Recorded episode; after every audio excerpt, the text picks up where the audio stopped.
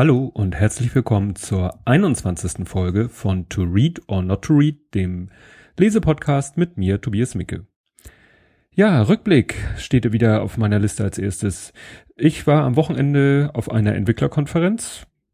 Als Programmierer nichts Unübliches, war die Access Entwicklerkonferenz, weil ich entwickle in Access. Das wird natürlich so manchen C oder was weiß ich, plus, plus, sharp, at irgendwas, .NET Programmierer jetzt natürlich das kalte Grauen über den Rücken jagen, aber so ist das nun mal.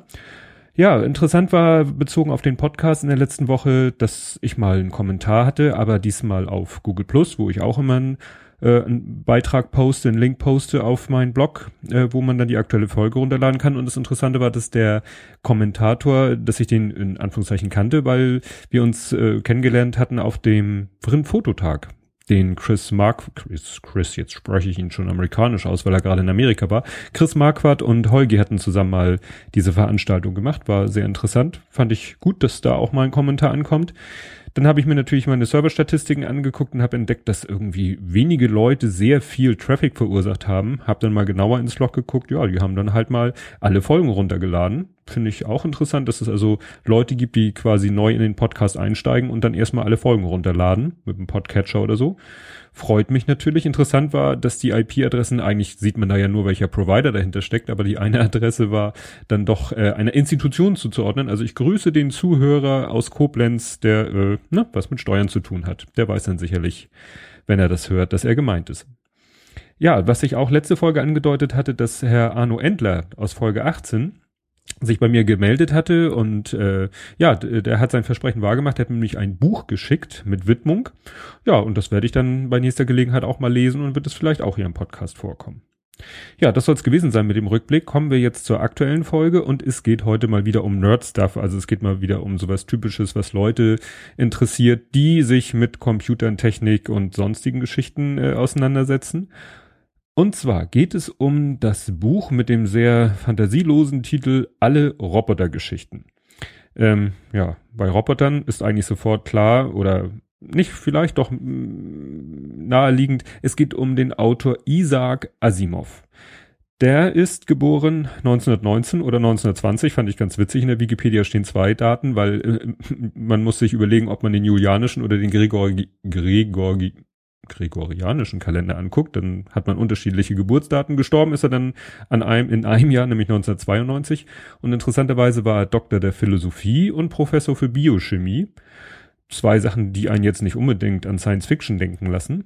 Aber man kann so sagen, er hat das Science-Fiction-Genre einem breiten Publikum zugänglich gemacht, weil er es so ein bisschen von dem Podest runtergeholt hat. Nicht im negativen Sinne, aber damals waren wohl die Science-Fiction-Autoren, haben alle sich auf so einer, ja, sehr sprachlich sehr hohen Ebene bewegt, was wahrscheinlich dann die Leser verschreckt hat. Und er hat gesagt, nö, ich schreibe jetzt mal Science-Fiction-Geschichten, so dass auch Otto Normalbürger die angenehm, als angenehm zu lesen empfindet.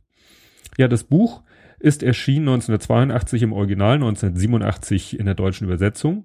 Und es ist schon ganz schöner Schinken. Es ist zwar, sage ich mal, nur ein Taschenbuch, aber hat über 700 Seiten und ich bin zwar eigentlich der sonst jemand, der sagt, äh, Seiten sagen nichts aus. Man weiß ja nicht, wie groß das Buch ist, wie groß die Seiten sind, wie klein die Schrift ist. Also so eine Seitenzahl finde ich wirklich nichtssagend. Aber man muss sich das vorstellen, das Buch ist ja so klassisches, ich habe es hier liegen, Taschenbuchformat. Aber dann wirklich dicker Wälzer, weil es halt so viele Geschichten sind. Ja, und ich, wie, die Frage ist ja auch immer, wie bin ich zu dem Buch gekommen? Es war so, dass ich irgendwie irgendeinen Film, ich glaube, ich habe hier Wild Wild West mit Will Smith gesehen hat. Bei Will Smith dachte ich an den Film I, Robert und bei I, Robert dachte ich so, ja, war das nicht irgendwie auch mit Isaac Asimov und so? Und habe ich ein bisschen gegoogelt, Wikipedia etc. Ja, und da steht eben drinne, dass eben der Film I, Robert mit Will Smith basiert auf mehreren Geschichten, beziehungsweise gibt es ein Buch und, äh, von Isaac Asimov und da sind dann mehrere Geschichten drinne, die zusammen sozusagen das Gerüst bilden, auf dem der Film I, Robert basiert. Und dann fiel mir auch noch ein, der Film Der 200 Jahre Mann mit, Robin Williams, diese Geschichte, wo eben der, ne, in der Zukunft ein Roboter, der immer mehr zum Menschen wird, einmal, sage ich mal, von seiner von seiner ja, Seele ist schwer zu sagen, von seinem Intellekt her wird er immer mehr zu einem Menschen, aber auch, er lässt sich auch immer mehr umbauen. Also er lässt seine ganzen künstlichen, seine ganze Künstlichkeit nach und nach durch organische, zwar künstlich organische, aber organische Elemente ersetzen. Und äh, das wurde, wie gesagt, verfilmt als der 200 Jahre Mann und das basiert auch auf einer ziemlich langen, aber trotzdem Kurzgeschichte. Und dieses Buch, was ich mir jetzt gekauft habe, enthält alle nicht nur diese, sondern alle Robotergeschichten. Also alle Robotergeschichten, die Isaac Asimov in seiner Karriere jemals geschrieben hat, sind alle in diesem Buch versammelt. Und da dachte ich mir, und es kostet 9,99, ne, also ist jetzt keine Rieseninvestition. Da dachte ich mir, das kaufe ich mir mal, dann habe ich mal auch wirklich, äh, ich habe nämlich sonst, ich habe schon gerne und viel Science Fiction gelesen, aber von Isaac Asimov habe ich, glaube ich, noch nie was gehabt.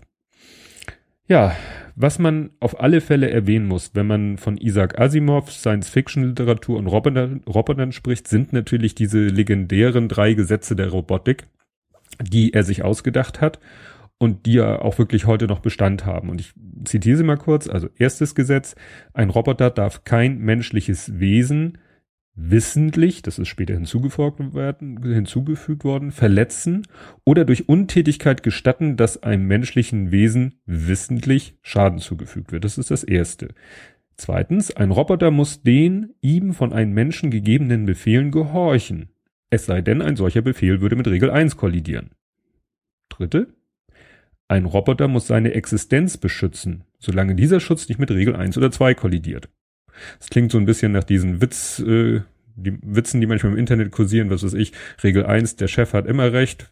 Regel 2, wenn Regel 1, wenn der Chef mal nicht recht hat, tritt, tritt Regel 1 in Kraft. Also solche Gags gibt's ja äh, mit verschiedenen Kombinationen und daran erinnert das eben, weil das zweite bezieht sich auf das erste und das dritte bezieht sich auf das erste und das zweite. Und das spielt eben in manchen Geschichten oder in vielen Geschichten spielt ihn, spielen diese drei ähm, Gesetze der Robotik eben eine wichtige Rolle, weil sie manchmal eben zu komischen Situationen führen, zu Widersprüchen führen oder ähnlichen, die dann in der Geschichte gelöst werden müssen. Die Geschichten sind thematisch sortiert und deswegen sind auch diese Geschichten, die in, dem, in, in diesem Buch Ich der Robot, auf dem der Film basiert, äh, zusammengeschrieben sind, sind hier völlig aus dem Kontext oder auseinandergerissen, weil sie, weil die Geschichten in thematische Gruppen eingeteilt wurden die ich gleich erwähne. Und sie stammen, und das zeigt eben auch, wie lange Isaac Asimovs ja, Schaffenszeit war, die kommen aus einem Zeitraum von 1939 bis 1977. Also wirklich ein langer Zeitraum, aus dem diese Geschichten stammen. Und man merkt es den Geschichten auch so ein bisschen an. Also die älteren Geschichten sind dann doch vom Stil so ein bisschen ja altmodisch, äh, von der Sprache auch. Und andere Geschichten sind dann doch ein bisschen zeitgemäßer. Ja, die erste Kategorie heißt einige nichtmenschliche Roboter. Da denkt man so, hin, nichtmenschliche Roboter. Ja, klar, das sind dann so, äh, also in der ersten Geschichte ist es zum Beispiel, ein Rob geht es um einen Roboterhund, dass ein Junge einen Roboterhund hat und die Eltern wollen, finden es irgendwie, wollen den ersetzen durch einen echten Hund. Das ist dann die Konfliktsituation. In dem zweiten, die zweite Geschichte, das ist interessant, ich habe extra nochmal nachgeguckt, die ist von 1953 und da geht es um autonome Autos, also um Autos, die selbstständig fahren können, also auch mit einer gewissen Intelligenz ausgestattet sind. Und es geht da um so ein, so ein, ja, wie nennt man das? Bei einem Pferd sagt man ja, das kriegt sein Gnadenbrot, also irgendwo auf einer Koppel wird das äh, noch versorgt mit, mit, äh, ja, kriegt eine Koppel, kriegt eine Wiese, kriegt einen Stall zum Übernachten, damit es eben nicht erschossen werden muss oder so. Und so ist es in diesem, dieser Geschichte auch. Und diese Vorstellung ist natürlich schon sehr interessant, sehr witzig. Und äh, ich sage nur, so ein bisschen entwickelt sich die Geschichte nachher, dass ich überlegt habe, ob Stephen King äh, von ihr inspiriert worden ist für sein Buch Christine. Und wer Christine kennt, der weiß, in welche Richtung die Geschichte sich dann entwickelt. Ja, da kommen noch andere Geschichten. Ähm, dann kommt das äh, Kapitel, der Abschnitt einige stationäre Roboter, was ja eigentlich wiederum auch so ein bisschen Widerspruch ist, weil äh, ein Roboter, der sich nicht bewegt, gut, äh, er hat es einfach so verwendet als Computer. Also, ne, er sagt eben nicht, das sind Computer, sondern das sind stationäre Roboter. Das sind auch Geschichten, die bisher noch nirgend erschienen sind und er wollte sie unbedingt noch in einem Buch unterbringen, damit sie endlich mal, also nicht, die sind vielleicht in irgendeiner Zeitung oder mal erschienen, aber noch in keinem Buch und deswegen hat er sie da einfach mit eingebaut. Ja, da geht's dann halt um irgendwelche Supercomputer mit Macken. Ähm, interessant ist die Geschichte Wahre Liebe, wo ein Mann sich äh, auf eine Partnersuche begibt mit Hilfe seines Computers, indem er ihn mit allen möglichen Informationen über seine Person füttert und ihn beauftragt, nun such mal die ideale Partnerin für mich, was dann darin endet, und das spoiler ich mal ein bisschen, dass der Computer sich in diese Frau verliebt. Ja, das ist eben die die ja, Welt, in der sich die Computer bewegen von Isaac Asimov. Dann kommen die klassischen, einige metallene Roboter.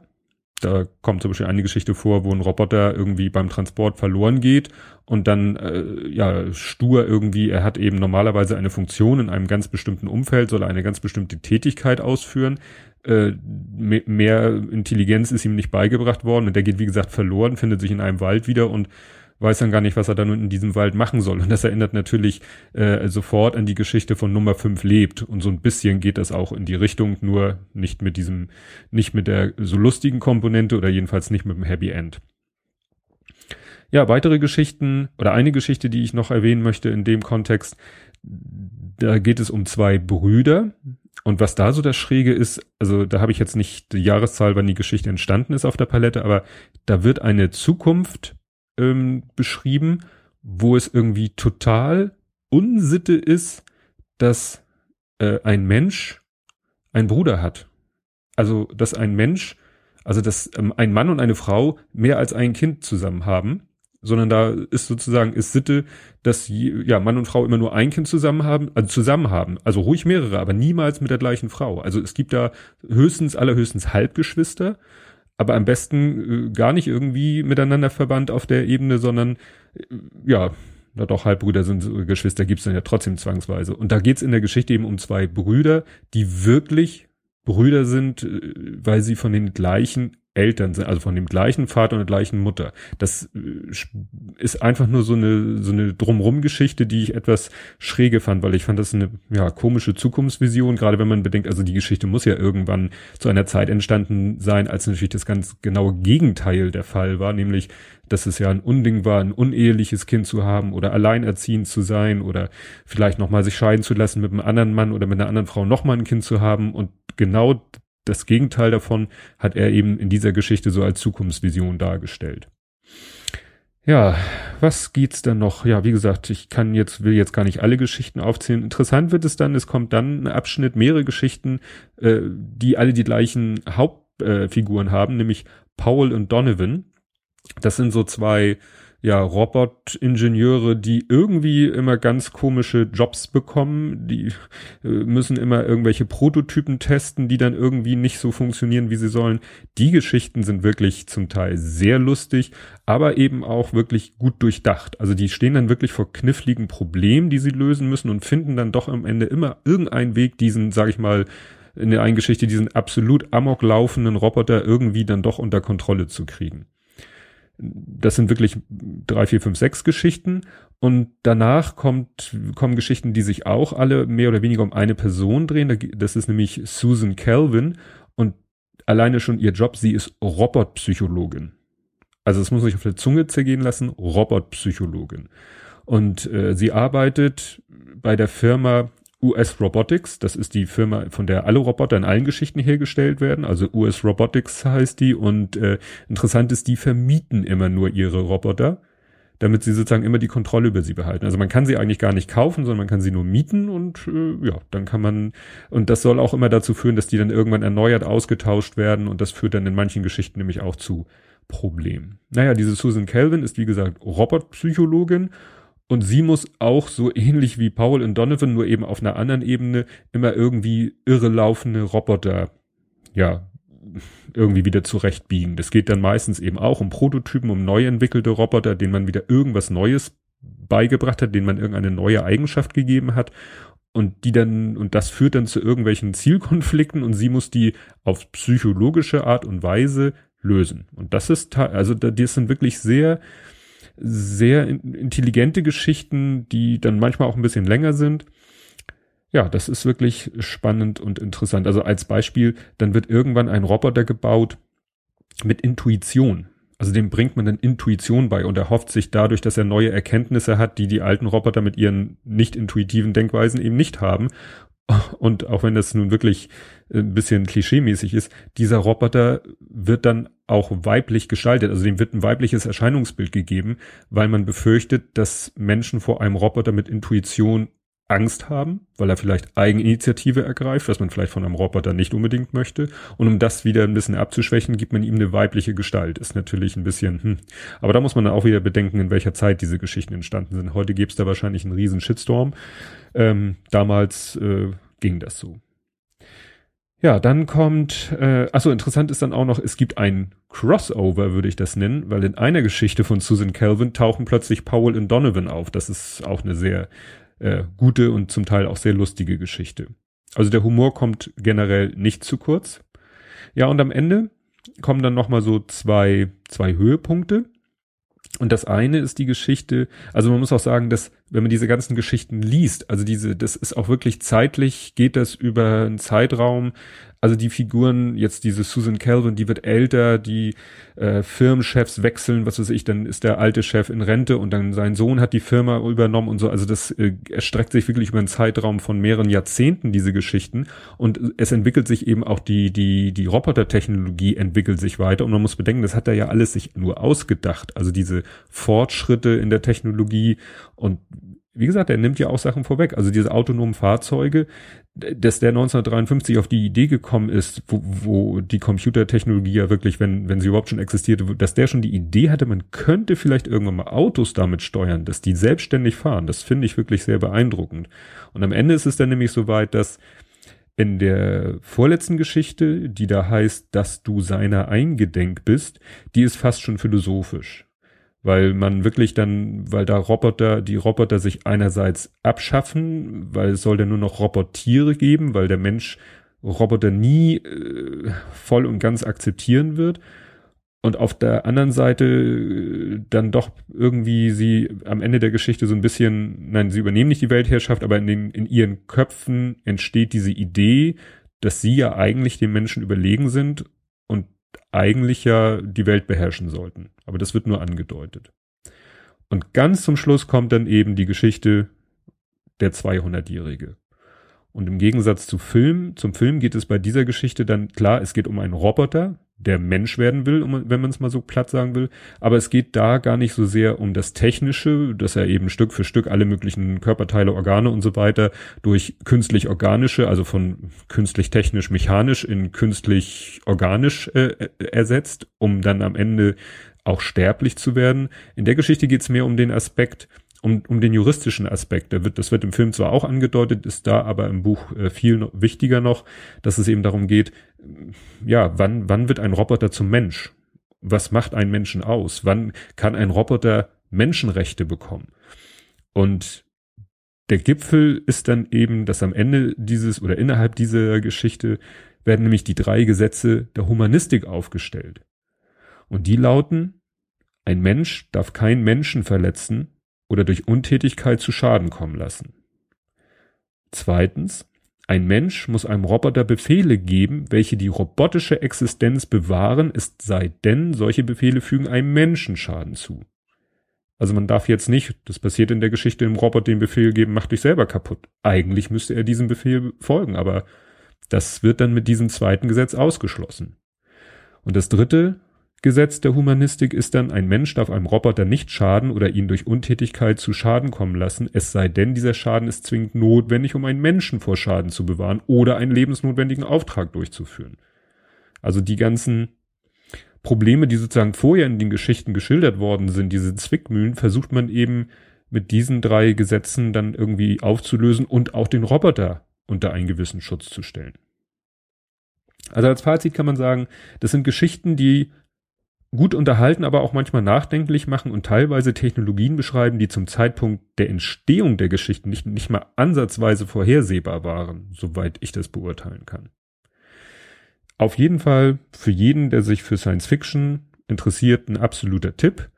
Das Buch ist erschienen bei, aus dem, beim Verlag Bastei Lüppe und ist als Taschenbuch erhältlich, zum Beispiel bei Amazon, aber sicherlich auch woanders.